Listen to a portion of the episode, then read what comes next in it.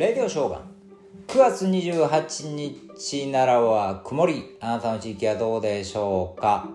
えー、昨日はですね安倍元首相の、えー、国葬が行われましたけれども、えー、どうだったでしょうか？いろんなことをね感じたり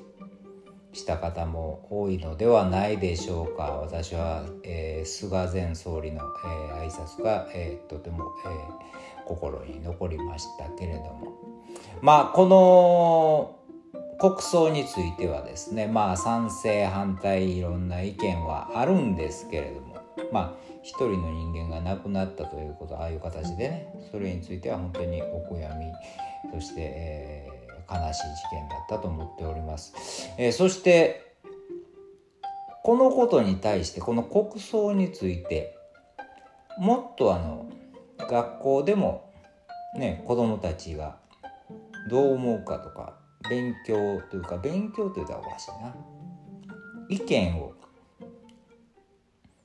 交わす機会を作った方がいいと思いますね。えー、なんやろ。ううん、国葬だけじゃなく政治全般ですよね。もっとなんかあの、足りないんですよね。これがここの部分はやっぱりその法律的な問題もあるのかしらけど文科省に気づこてんのか学校の先生方も面倒くさいことはまあまあ校長とか教育委員会がとかいろいろあるんかもしらんけどもなかなかできないかもしれないですけどこれねもう18歳で選挙に行かなきゃいけないから学校でもうちょっとね政治についてはあの話し合う機会誰が正しいとかどどの政党がええとか悪いとかそういう話じゃなくて客観的にどう思うかとかで相手はどう思ってるかとかそういう討論をする機会を作った方がいいですね。うん、もう18歳で選挙行かなあかんしでもう海外に行った時にねあの自国のこと喋れないとやっぱりね、会話に入っていけないことがあるんですよね。あの英語はいくらできてもこうあの自分の国のこと日本のこと日本の歴史そしてあの、えー、政治のことについてどう思うと言われた時にこういやあんまり興味ないからちゅうような答えではなんだこいつはっていうふうになってしまうのでやっぱり意外とねこういうところがねもうちょっとね学校でやった方がいいと思いますね。本当に。あのー、今回の国葬についてもあのどう思うって先生がこうこうこうですよじゃなくてどう思う？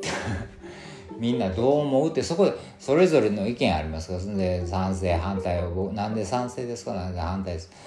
っていう意見を言ってでまあその、えー、逆の立場になって、えー、いろいろ討論とかして、えー、やればですね本当あのー、相手のきあ相手はこういうふうに感じてんねんなとかいろんなことが分かると思うんでですね是非こう学校でまあ、うん、政治的中立性とかそういうのをね、えー、求められるんでしょうけども、うん、やっぱり知識がないと。うん海外でも通用しないし選挙にも行ってもどこに入れて誰に入れていいのかもわからんからね。こういうのをまあこれを機会にと言っちゃなんですけれども本当に真剣にやっぱり向き合うような時代になってきたんじゃないでしょうか。ね。うん。日本人はやっぱりこれはやっぱりやっといた方がいいと思います。ね。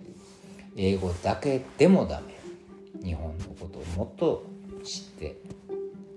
いきたいなと思います。